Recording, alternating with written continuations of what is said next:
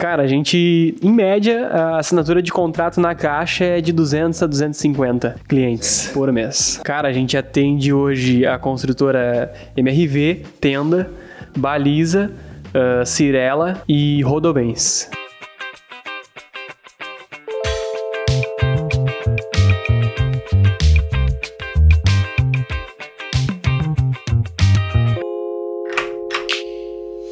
Começando mais um Capcast, um podcast que vai ajudar você, corretor, a ter um resultado acima da média. Meu nome é Lucas. E o meu nome é Mike. E hoje a gente está aqui com um convidado muito especial, Matheus Gustafsson, é o nome de artista. E eu vou convidar ele para se apresentar. Conta aí, Matheus, quem tu é, o que que tu faz, por que que tu está aqui hoje. Uh, boa tarde a todos. Uh, primeiro, muito obrigado aí pela oportunidade, de convite, né, de estar junto com vocês aí para fazer esse mais esse episódio aí do Capcast, né? Eu acompanhei um pouco do, do outro podcast que tinha no início, né? Que vocês fizeram. Achei bem legal as conversas. Cara, uh, como tu falou, eu sou o Matheus, uh, trabalho no correspondente Everton Francisco, né? A gente é correspondente da Caixa Econômica Federal. Uh, comecei lá em 2013, né? Antes disso, eu era estagiário da Caixa. Bah. Conhece, conhece muito bem, então. Isso, entrei no mundo da Caixa em 2011, né? Que eu era estagiário. Aí cumpri meu contrato lá, fiquei dois anos uh, auxiliando os clientes lá na frente, no caixa eletrônico, fazendo senha, trabalhando na, na agência, né? E via que toda hora entrava uma pessoa lá com uma pastinha de documentos e fazia algumas coisas, assinava contrato, encaminhava processo. E logo que acabou o meu contrato, em 2013 final do ano, uh, o gerente geral da agência me indicou, né? Me indicou, passou ali meu, meu contato pro Everton, que era o escritório era do lado da agência. Então tinha um acesso muito fácil, né? E, e daí terminou num dia o meu contrato e no outro dia, no final do dia que terminou o meu contrato, o Everton me, me chamou lá para fazer uma entrevista. Daí eu saí da agência e fui direto no escritório dele para fazer essa entrevista, né? Cheguei lá, o Everton tava na, na rua, aí me convidou para entrar, assim, foi bem uma entrevista bem curta e grossa, sabe? Tipo, ah, tu quer trabalhar aqui? Quero. Uh, tem vontade? Tenho, então tamo junto. Me deu uma oportunidade, né? Que naquela época era era complicado. Terminava um estágio, daí tava. A recente tinha terminado o ensino médio, foi no mesmo ano. E encarei, né, cara? Aí comecei em 2013, entrei como office boy bah. na empresa. Na, na, no CCA? No CCA, office boy. Boa, boa. Minha carteira assinada como office boy. Uh, meu primeiro emprego de carteira assinada. Então, um mundo totalmente novo, não conhecia nada. Uh, fazia o serviço de rua, né? Que naquela época tinha muito, né? É, contratava o pessoal assim mais novo para andar na rua, fazer serviço de rua, ir em cartório, ir em agência da caixa, levar processo. Não, fazia... era, não era digital. Não era o mundo digital, o cara andava com. É, o cara andava muito na rua, né? Uh, a gente até na, no verão, assim, era, era, era legal porque o Everton deixava a gente trabalhar de, de bermuda, sabe? Porque o cara andava muito na rua e era muito quente, então tu, pá, pegava ônibus. Coisa que não existia Uber na época ainda entendeu? Não existia Uber, então o cara tinha que fazer todo esse serviço de caixeirinha, gravataí e tal, uh, de ônibus. E a gente não se apegava, né, cara? E daí comecei como office boy. Operacional ali. É, mais operacional, mais braço, né? E daí fui uh, desenvolvendo e, e aprendendo, né? Tendo curiosidade do que o pessoal fazia para chegar ao processo para mim, né? Depois chegava porque eu fazia a parte final, né? De registro, de uh, cartório, ITBI, prefeitura, eu fazia essa parte final. Isso tinha quantos anos? Cara, eu tinha 19 anos. Bah, começou cedo no, no mercado. 19 anos fazendo a parte final. Aí eu fiquei com aquela curiosidade, né? Tipo, ah, como é que chega esse, isso para mim? Como é que é o início disso? Né? Como é que o cliente chega? Como é que eles aprovam? O que é aprovar um financiamento? Qual o sistema que eles usam? Né? Então, na época, a gente, eu fazia essa a parte final, mas eu queria saber o início, o meio e o fim. E não só chegou para mim ali, eu despachava e fazia o registro. E daí o Everton, ele começou a enxergar isso uh, e eu comecei a crescer na empresa comecei a crescer, comecei a aprender uh, como é que se enquadrava um cliente, o que que se analisava, né? Por que que tinha que fazer tal consulta, por que que tinha que ser conforme aquela regra, né? O, o, a caixa ela tem um, um, um normativo, né? Que é uma, uma um, como se fosse um livro assim que tu tem que seguir o que tá lá. A Bíblia? É a Bíblia Sagrada, é o normativo. Então eu comecei a entender tudo isso e comecei a evoluir. Daí saí de office boy, fui para analista, né? De de crédito, que é o cara que aprova o financiamento, diz se vai passar, se não vai. E tudo com o apoio e o aprendizado do Everton. O Everton trabalhava na Habitasul, né, cara? Então ele, ele trabalha, se eu não me engano, uh, desde 91 com isso. Eu nem era nascido e ele já fazia serviço imobiliário, né, despachante. E daí depois a Caixa lançou o Caixa Aqui em 2005 e ele foi já entrou direto, né, como correspondente. Na época que ele começou, não existia o processo automatizado que a gente fala hoje. Então, tu tinha que imprimir toda uma pasta do cliente, ir na agência e na agência o cara aprovava o teu cliente e fazia todo o processo. Só que isso tu não deixava na agência o cara fazia para ti sozinho de boa.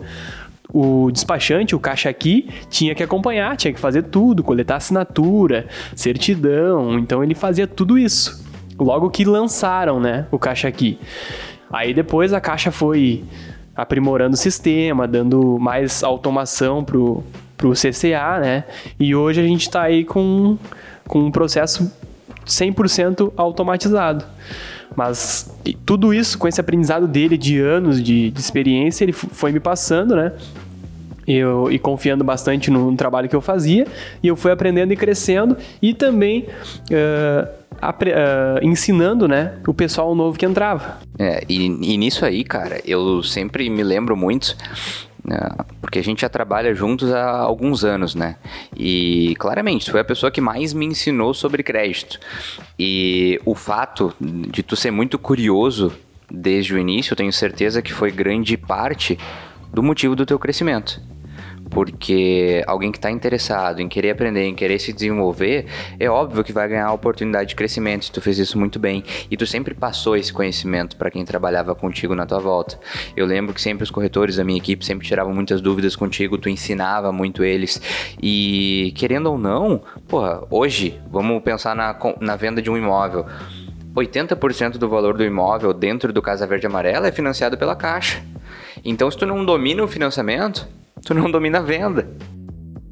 Exatamente. A gente costuma dizer, uh, até em muitos treinamentos que eu, que eu já fiz com o pessoal, equipes né, do comercial, que a gente. Eu gosto bastante de trabalhar com o comercial. Porque é o que eu tava falando pro. Lucas. Lucas, uh, antes da gente começar.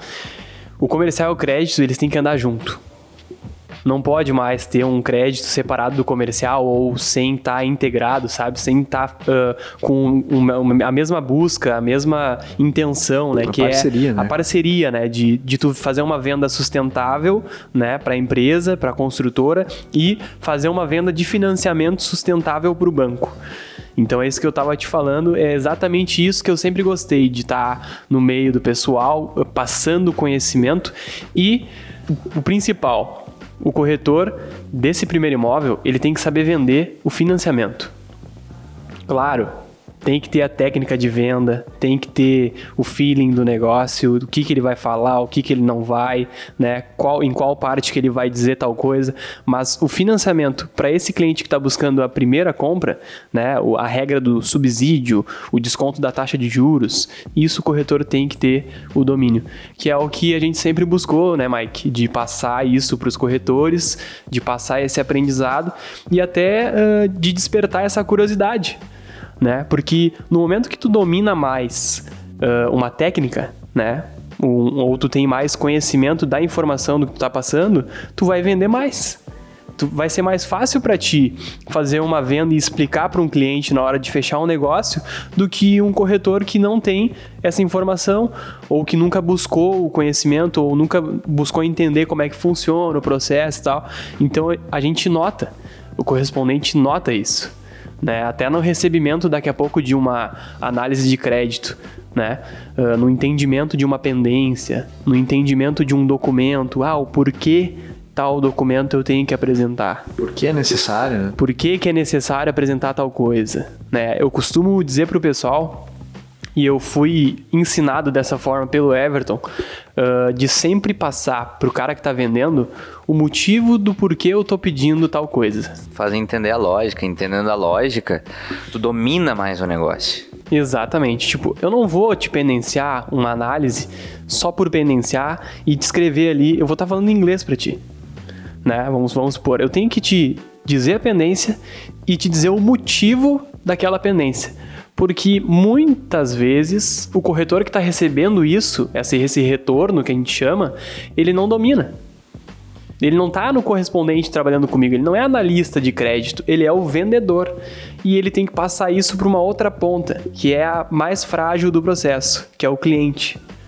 Então ele tem que passar muito bem passado para o cliente aquilo que o correspondente da caixa tá solicitando. Então a gente cuida muito isso, cara. E às vezes tem um corretor que pega o print do correspondente da caixa e só encaminha pro cliente, ó, oh, preciso disso.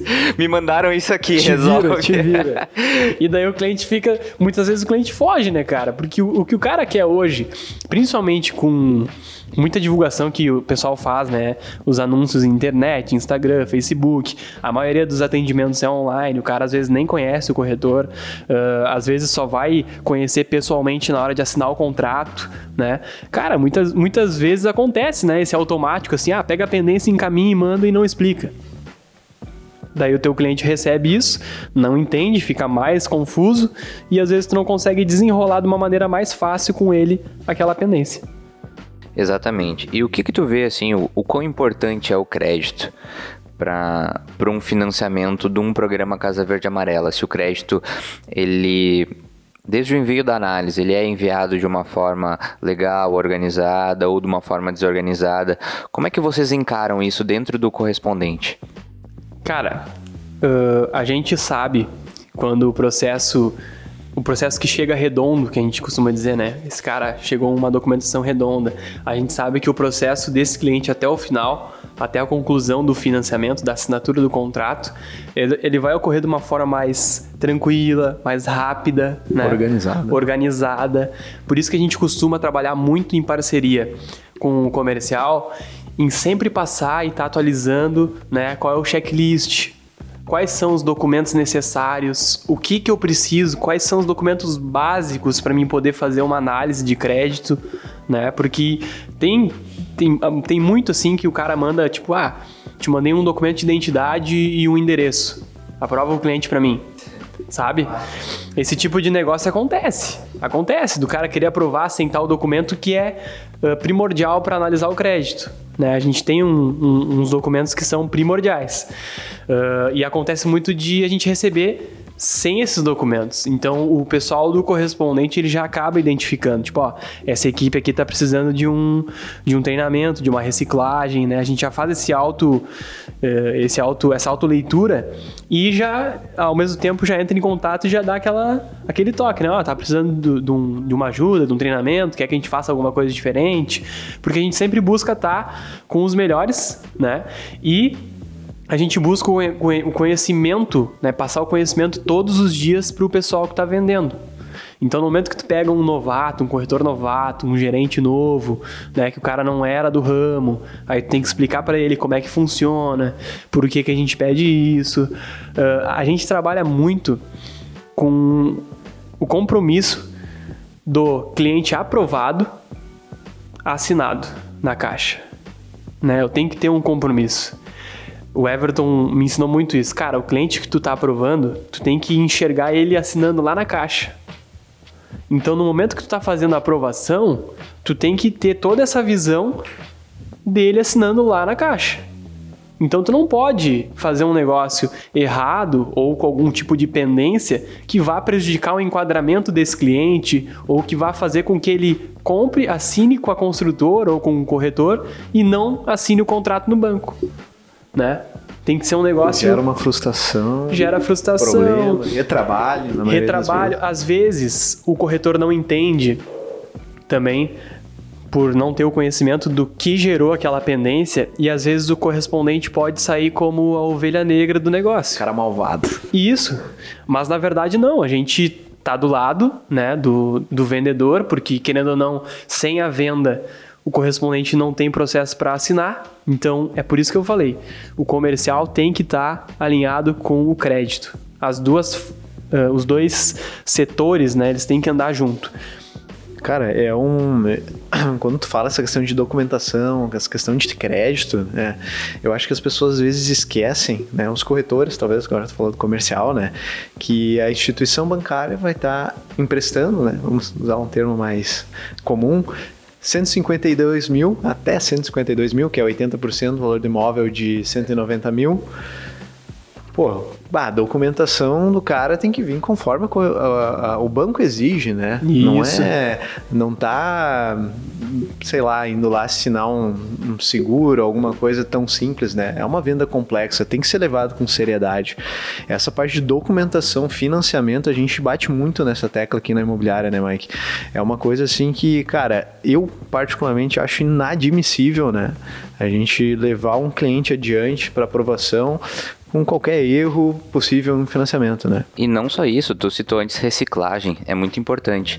Por mais que às vezes a gente domine o processo, o normativo ele atualiza frequentemente. Frequentemente tem uma nova forma de se fazer alguma coisa, alguma documentação que antes era necessário que agora não é, ou que não era necessário que agora é. A gente tem que estar tá sempre se atualizando.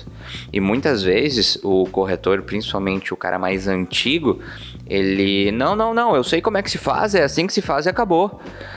E às vezes ele impede que o negócio avance ou impede dele pedir uma ajuda ou dizer, tá, mas como é que faz isso? Como é que faz aquele outro? Eu sou um cara que eu sempre tô chamando o Matheus, meu, me tira uma dúvida, tal coisa, tal coisa, tal coisa. Bah, isso aqui eu não sei mais fazer. Isso aqui como é que faz? O que que precisa para eu conseguir aprovar esse cara aqui? Cara, às vezes tem imposto de, sei lá, empregado doméstico ou empresário que muda. O cara não, não, não é o, o dia a dia da gente. A gente tem clientes assim, em seguida aparece, mas às vezes é um perfil muito complicado, muito complicado. E aí a parceria com um correspondente é muito importante para conseguir aprovar esses clientes também.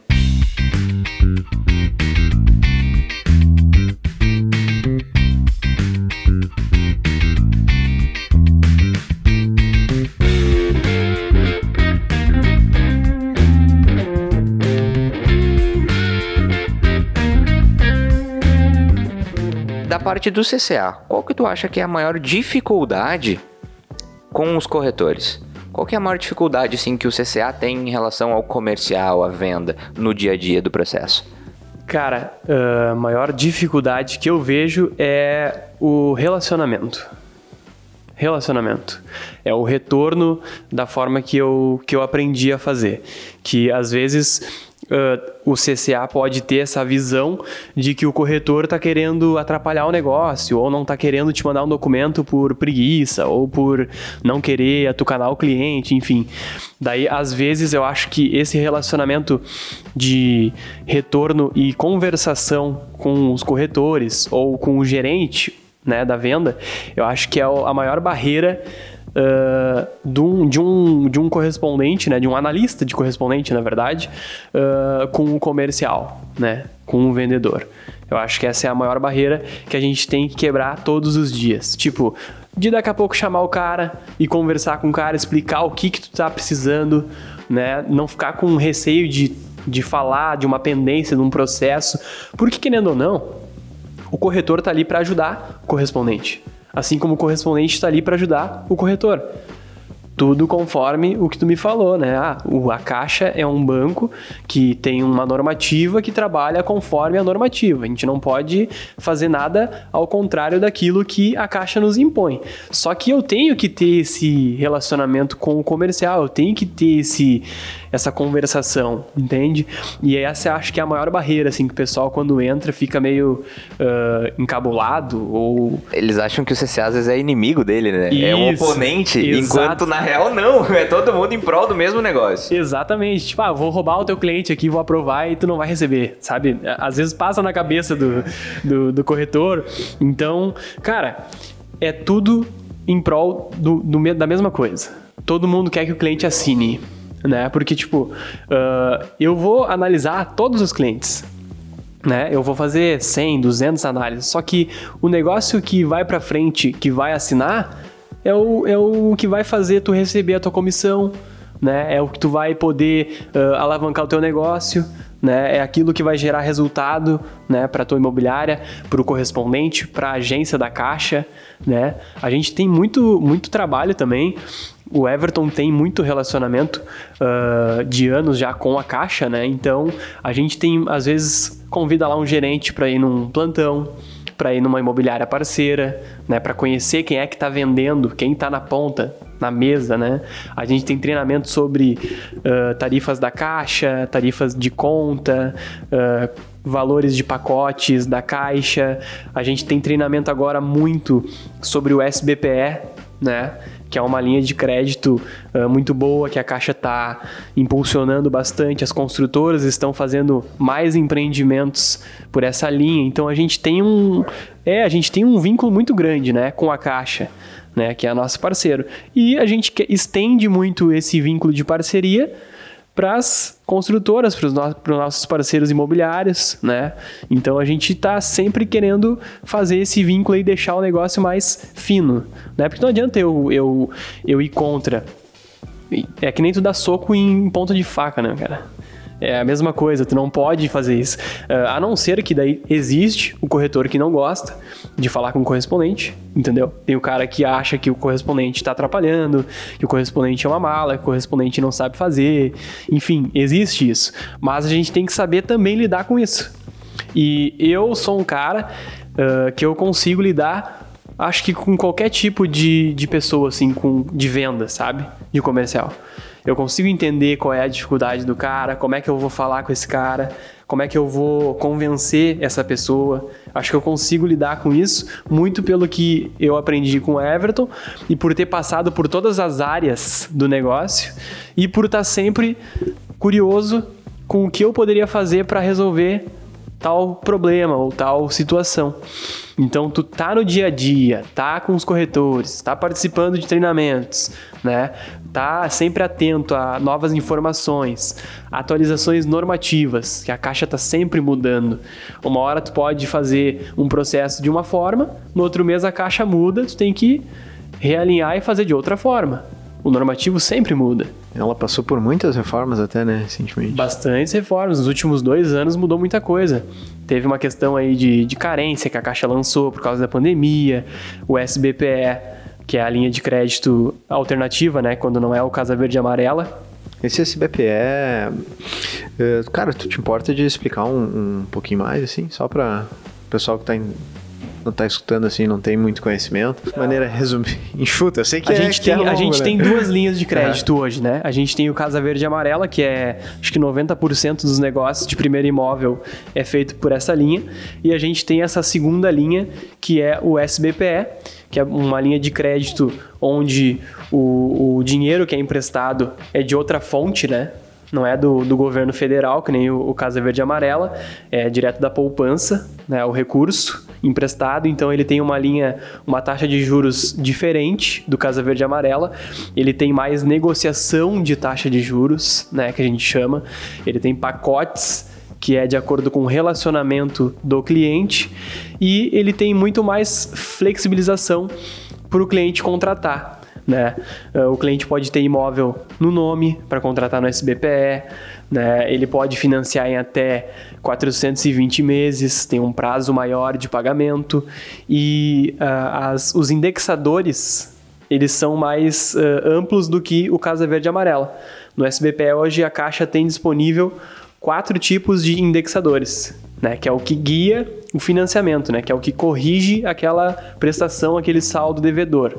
O SBPE hoje tem a TR, que é o mais antigo, é o mais conservador, né? Tem o, o IPCA, né, que, que foi lançado também logo no início ali da, da pandemia.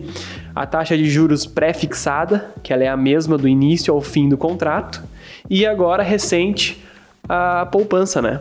Que é de acordo com a taxa Selic. Então, o SBPL tem esses quatro indexadores. Ah, uma das vantagens né, para empreendimento é que ele financia até 90% e não só 80%, né? Ah, isso é muito bom. o que facilita a negociação da entrada, né? Que o corretor tem que daí se preocupar com 10% e não 20%. Então o SPP tem essas vantagens, o recurso dele é diferente do Casa Verde e Amarelo. Então o cliente tem mais uh, flexibilidade na hora da contratação. A visão SBPE né, de um negócio SBPE é diferente de um negócio Casa Verde Amarelo, que envolve subsídio do governo federal, que envolve taxa de juros, né, subsidiada. Então, são dois mercados diferentes. Vai até, até qual o valor do imóvel, mais ou menos? O SBPE acho que até um, um milhão, milhão, e meio. Um milhão e meio, né? Depois ele entra em outra faixa, que também é SBPE, mas é do SFI, que é fora do SFH, né? Que é o Sistema Financeiro da Habitação. E a renda não tem limite, né?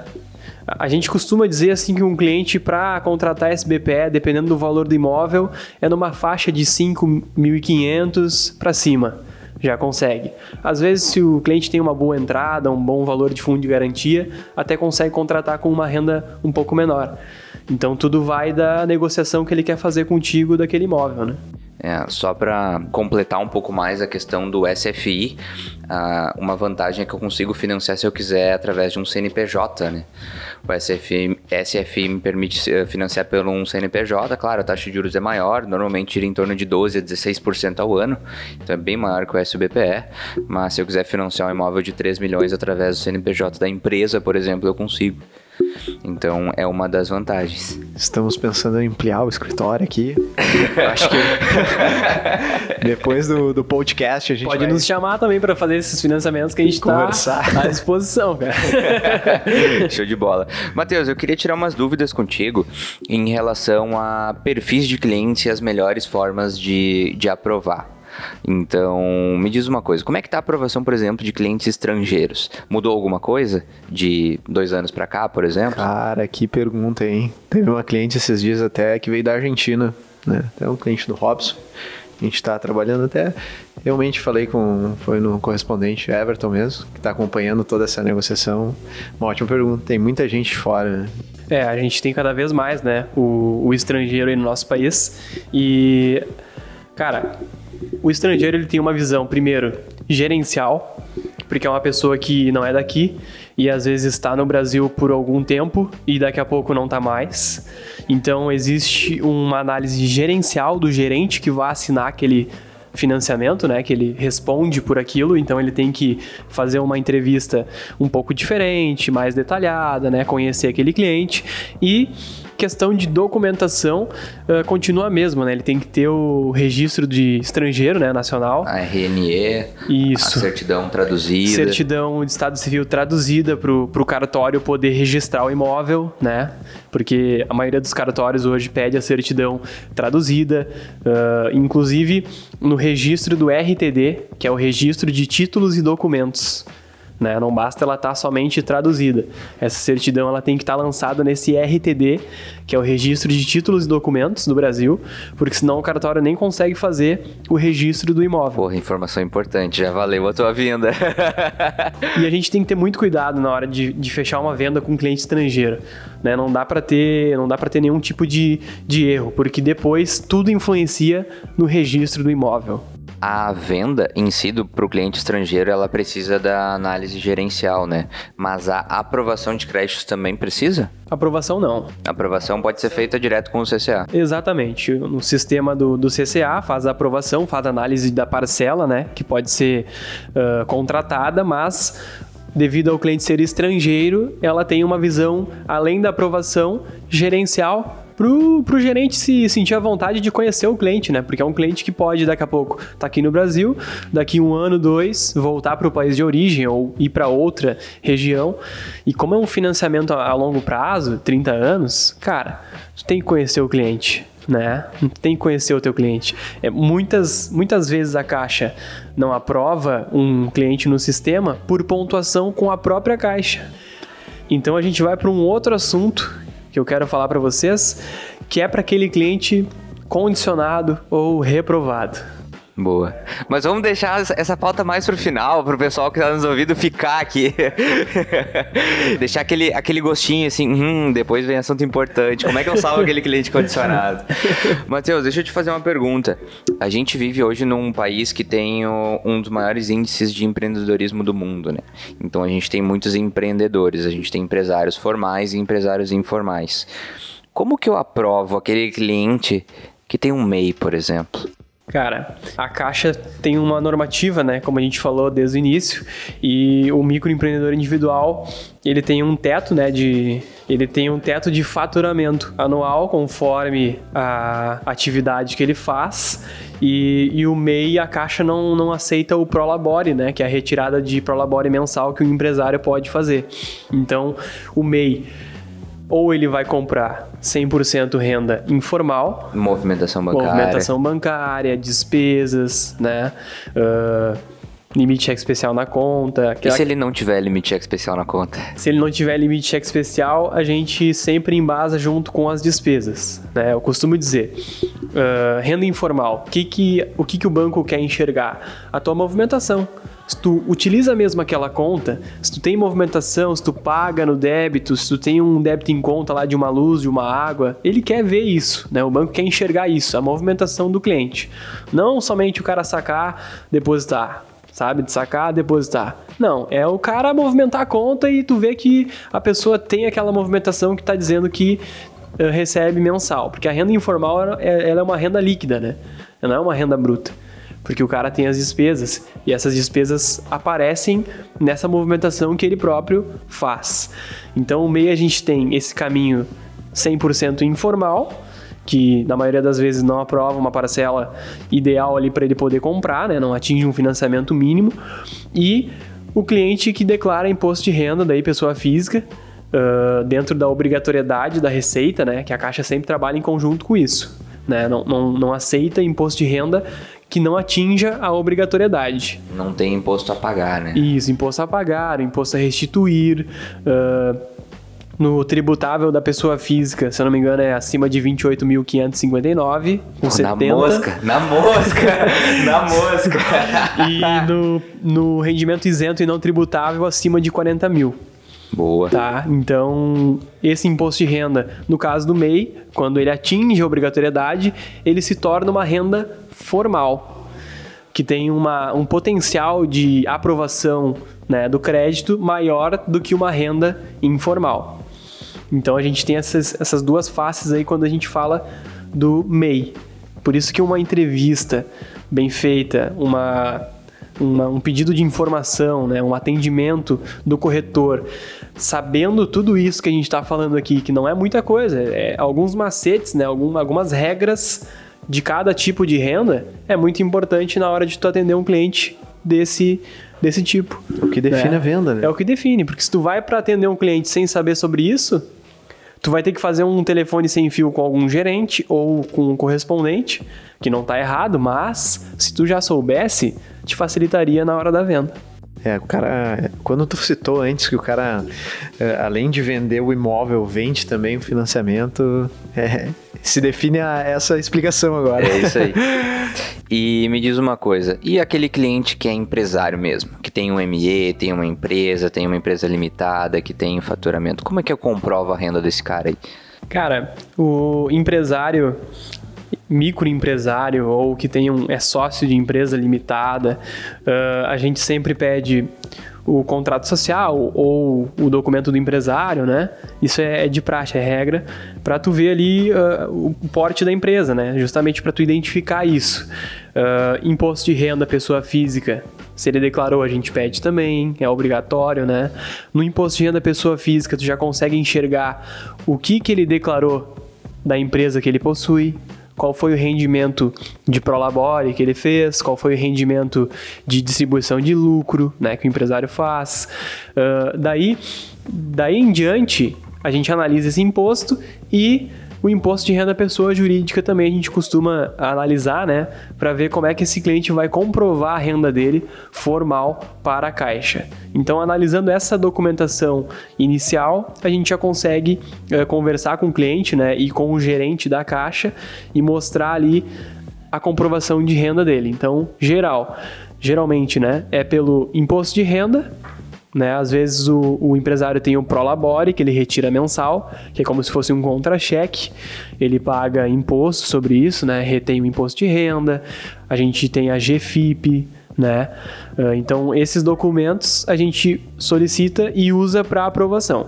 Às vezes, só o imposto de renda, pessoa física do empresário, ele já declara tudo o que é necessário para aprovar o financiamento que ele está pretendendo. Né? Então, às vezes, só o imposto de renda dele já, já é necessário. Claro que sempre a gente deixa junto com a pasta do cliente né, subsídios daquela renda, né, movimentação bancária. Uh, geralmente, esse cliente empresário está comprando no SBPE, né, que, que envolve um relacionamento com a caixa, que vai ter uma taxa de juros diferente se ele trouxer esse relacionamento do outro banco para a caixa. Então a gente sempre tenta, faz, tenta fazer um casamento do cliente com a caixa, principalmente o empresário né, que tem o, o, negócio próprio, tem uma conta pessoa jurídica num, num outro banco, né, a gente tenta trazer ele para a caixa para ele conseguir reduzir a taxa de juros dele do financiamento e fazer a compra uh, do imóvel financiado. Massa, show de bola. E me diz uma coisa, tanto para o empresário formal quanto para o informal, mandar documentos mostrando da empresa, como foto, página, essas coisas, tu acha que tem validade ou não? Cara, uh, dependendo do, do documento, não tem nenhuma validade. Né? O que a gente precisa enxergar é em relação à renda.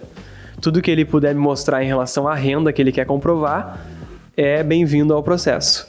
Tá? Agora, documentos que não mostram renda ou, que não vão influenciar nessa apuração que a Caixa vai fazer da análise do crédito, do perfil dele, não às vezes acaba atrapalhando o processo. Né? Então a gente costuma trabalhar com esse checklist aí que eu, que eu passei para vocês no empresário, imposto de renda, prolabore, né? ou a movimentação bancária sempre embasando ali esses documentos que a gente vai utilizar para aprovação do crédito. E lógico, trazendo o cliente para o banco caixa, né? Porque ele vai ter um, um relacionamento a longo prazo, principalmente quando a gente fala de SBPE, que são 420 meses né, de financiamento. Claro, o cliente não vai, a maioria dos clientes não usam. Né? Existe um estudo que, que a Caixa fez até no final do ano passado, ela sempre, sempre mostra no fechamento né, do ano que a maioria dos clientes não utilizam o prazo total para pagar o imóvel.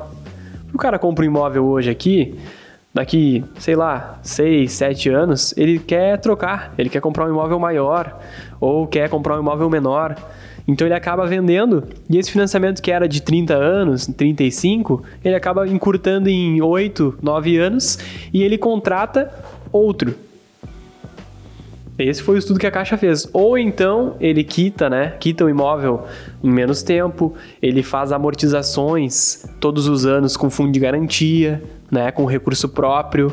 Isso muita gente não enxerga na hora que está comprando o primeiro imóvel. Às vezes tu só pensa, ah, o cara, eu vou ter que pagar esse imóvel em 360 meses.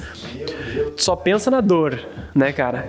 Mas não te lembra que o teu salário vai ter um aumento todos os anos, né? O preço do imóvel vai aumentar todos os anos, né? Uh, tu vai poder amortizar esse financiamento todos os anos com teu fundo de garantia ou com recurso próprio, então tu vai conseguir reduzir essa parcela e vai conseguir reduzir o prazo de pagamento, encurtando também os juros que tu vai pagar. Então a gente não pode ter aquela visão de que eu vou pagar este financiamento em 30 anos ou em 35, porque o estudo que a Caixa fez comprova que não é assim que funciona. A maioria é 15 a 20 anos. É, os próprios é, clientes que eu já atendi que financiaram algum imóvel pela Caixa pagaram em média de 9 a 13 anos, né? Justamente por causa das considerações que tu trouxe, né? E ainda as parcelas, né, que eles pagavam de, de financiamento eram pré-fixadas, né? Então, imagina, é a mesma parcela com todas as vantagens que tu traz.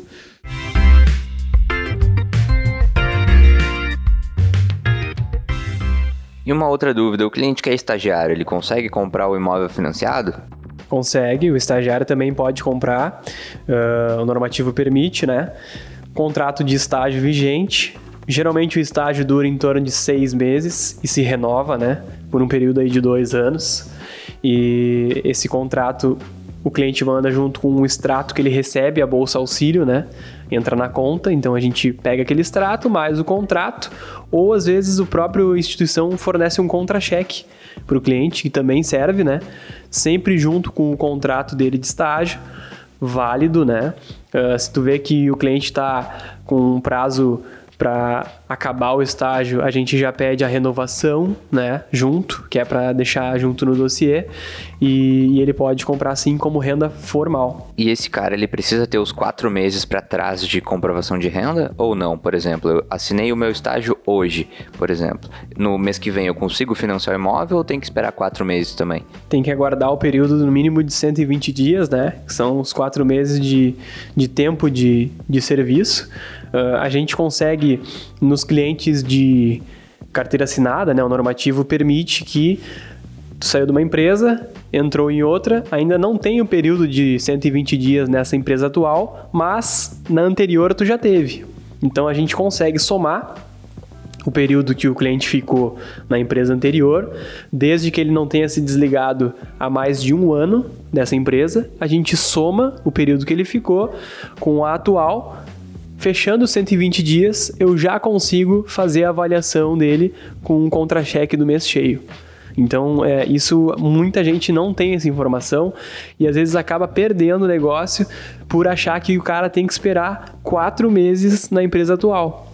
E quando é de CLT para CLT, que a gente costuma dizer, né, que é carteira assinada para carteira assinada, o normativo permite que tu faça essa soma e o cliente não tenha que esperar quatro meses de novo. E essa brecha só vale para CLT para CLT. CLT para CLT. Boa. Então, se ele era funcionário público, ele era militar, por exemplo, e agora ele é carteira assinada, por mais que tenha essa essa essa continha, não funciona. Não funciona. Boa, importante saber. O cliente era estagiário na empresa, aí foi efetivado o tempo de estágio também é a mesma coisa, não vai contar, né, nessa situação, porque antes ele era estagiário e agora ele foi efetivado de carteira assinada.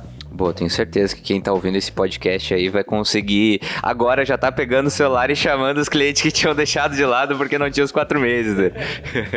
Boa, Matheus. Cara, tu falou é, dos funcionários públicos, né? É, funcionário público tem vantagens, né? Financiando na caixa.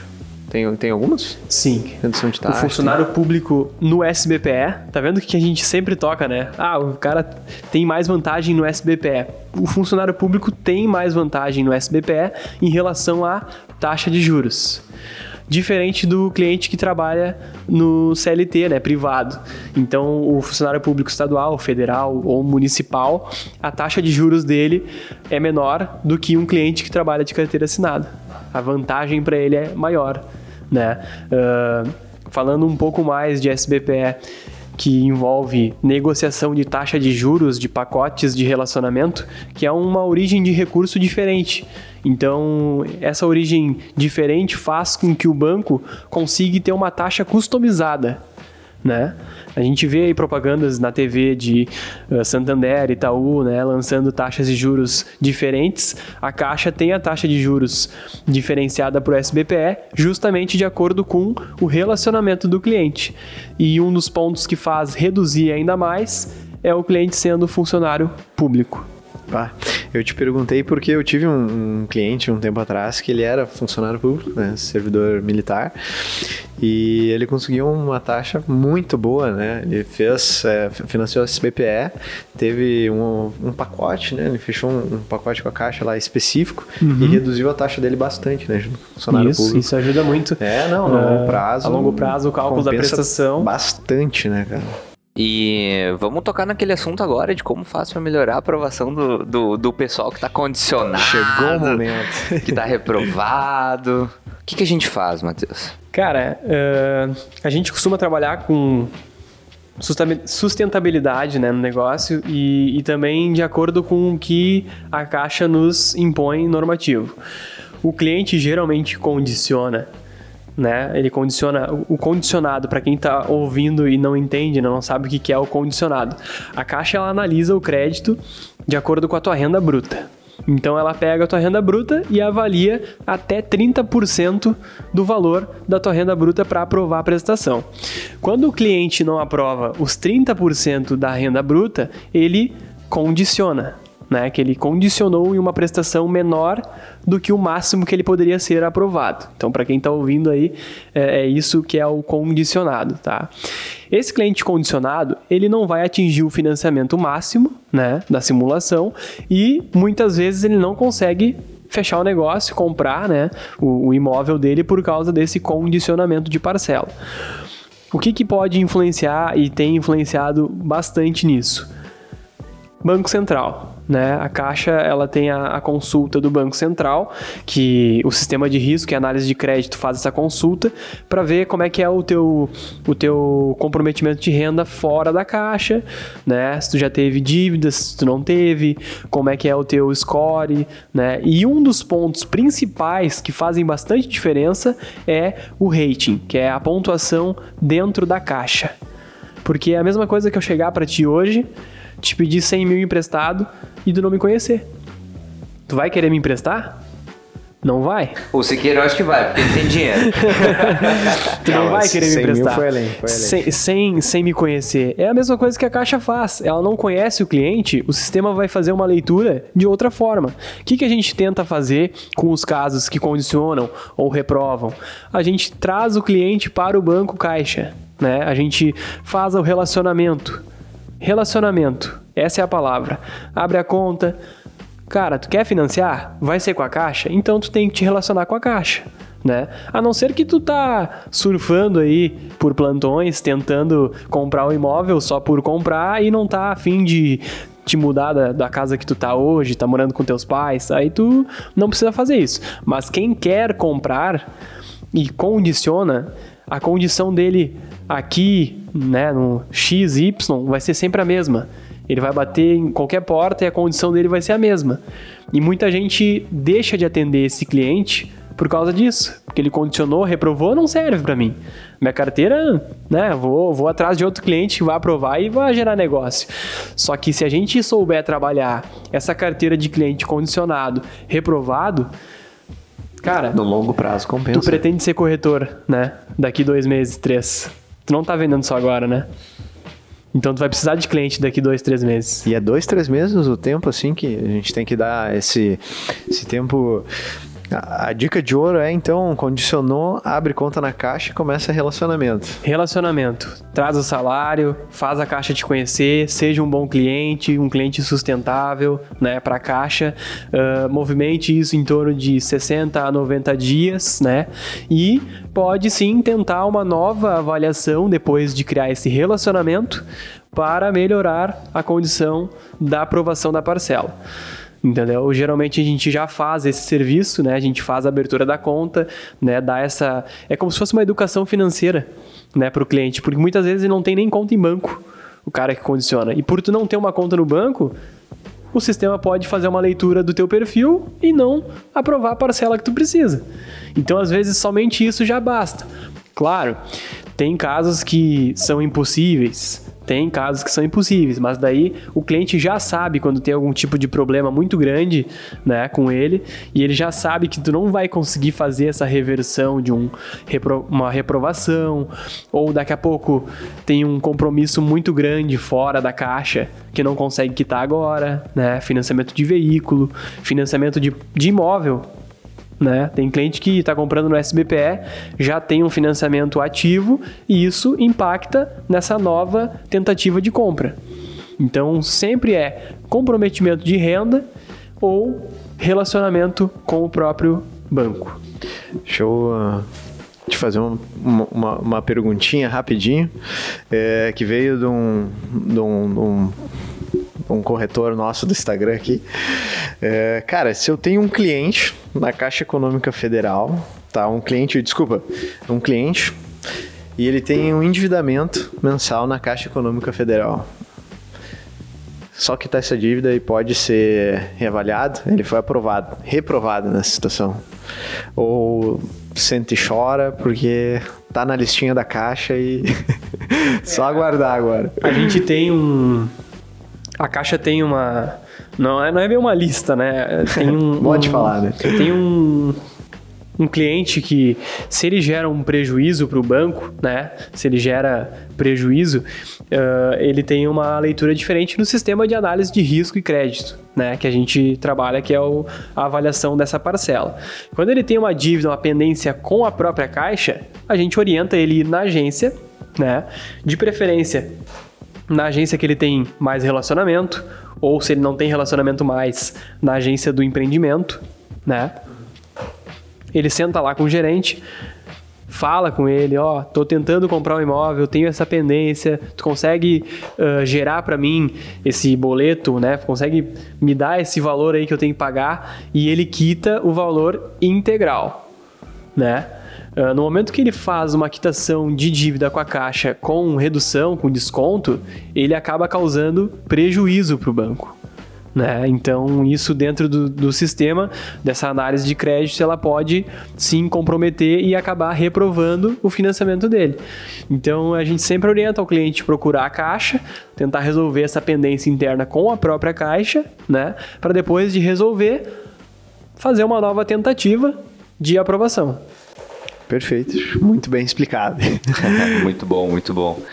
E, Matheus, se tu tivesse que dar uma dica para os corretores que ou que estão entrando agora na profissão ou que estão com bastante dificuldade com a aprovação de crédito, qual dica que tu daria para esse cara?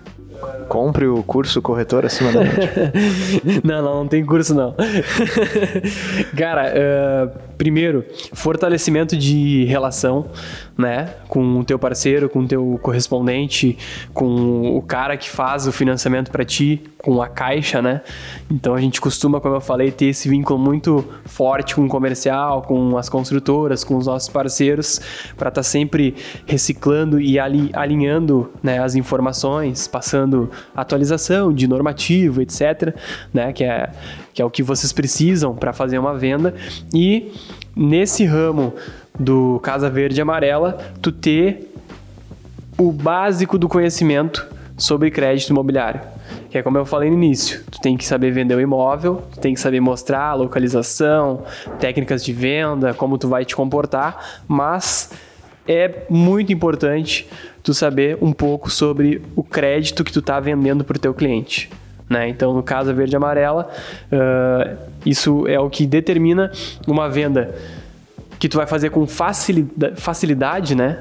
Que a gente está aqui para facilitar a vida do cliente, então o corretor tem que dominar essa informação e acaba também agilizando e auxiliando o correspondente que está fazendo a aprovação do crédito, né, para fazer com, com mais segurança, com mais informação, com mais embasamento, com mais domínio daquela documentação que está chegando para ti. Então a dica de ouro é relacionamento e conhecimento. Boa, perfeito. Uma aula, uma aula para quem tá ouvindo aí. Show de bola. Isso aí, esse podcast vai ser obrigatório. Quer entrar na CAP? Não, primeiro tem que ouvir esse é, podcast. É, escuta. A gente vai fazer uma prova. Depois que tu passar nessa prova, aí tá apto a vir trabalhar com a gente. Cara, eu queria te agradecer pelo teu tempo, pela tua disponibilidade de vir aqui trazer um pouco do teu conhecimento pra gente e, de, e, dizer que as portas sempre vão estar abertas, sempre que quiser fazer um treinamento com o pessoal, dar uma ajuda. Uh, tiver precisando de alguma coisa, pode sempre contar com a gente. A, a CAP é uma empresa que gosta muito do trabalho da empresa de vocês, então a gente sempre está cada vez mais tentando fortalecer a nossa parceria para que o negócio cada vez ocorra da melhor forma possível. Acho que tu já, já deve saber ali pelos grupos, toda hora tem alguém te perguntando, tirando alguma dúvida, mas é sempre em prol de trazer um cliente cada vez mais fiel à caixa para o correspondente bancário. Isso é, a gente tem que tornar o um negócio, né, mais sempre mais sustentável possível, né, para todos os lados, como tu falou, e é o que a gente estava falando antes de começar a gravar e durante. Comercial e crédito tem que andar junto. Não adianta, não existe mais comercial ser uma parte, crédito ser outra, não ter nenhum tipo de contato, nenhum tipo de relacionamento. Isso só vai atrapalhar o nosso objetivo final, que é uh, fazer o cliente conquistar né, o imóvel que ele tanto sonha, tanto uh, planeja conquistar, uh, adquirindo um bom financiamento, um, um, tendo um processo né, que a gente sabe que hoje o pessoal tem muito na cabeça que é um processo muito burocrático de financiamento imobiliário, mas a gente consegue tornar isso cada vez mais tranquilo para o cliente, do início ao fim, e que ele não tenha nenhum tipo de problema né, ou incomodação para fazer essa compra. Perfeito, é simplificar, né? Não dificultar simplificar. o negócio. Show de bola. Muito obrigado, cara. Obrigadão. E uma boa tarde, uma boa noite ou um bom dia para quem tá ouvindo. Bora, bora tomar uma cela depois. Show de bola. Obrigado, então, Matheus. Então, é isso. Quem ouviu esse podcast até o final, marca lá no Instagram, arroba MikeTRScap, arroba Siqueira Cap, também marca lá. E qual que é o teu Instagram, Matheus? O meu é Matheus Gustafsson. Não é Matheus, né? É Matthews. É, é um nome meio estranho, mas é isso daí. Não, é bonito. É nome de artista, é nome de artista. Aqui dentro desse podcast a gente vai deixar então o contato do Matheus, se alguém quiser seguir ele lá, acompanhar um pouco do trabalho dele. Um cara boa pinta, um cara bonito, loirinho, pinta de surfista. Cara do crédito.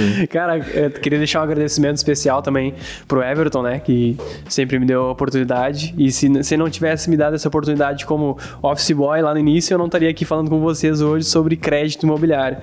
Né? Então eu agradeço aí a ele por eu todo... Eu também agradeço ao Everton. Todo ah! aprendizado. que e... presente ele trouxe.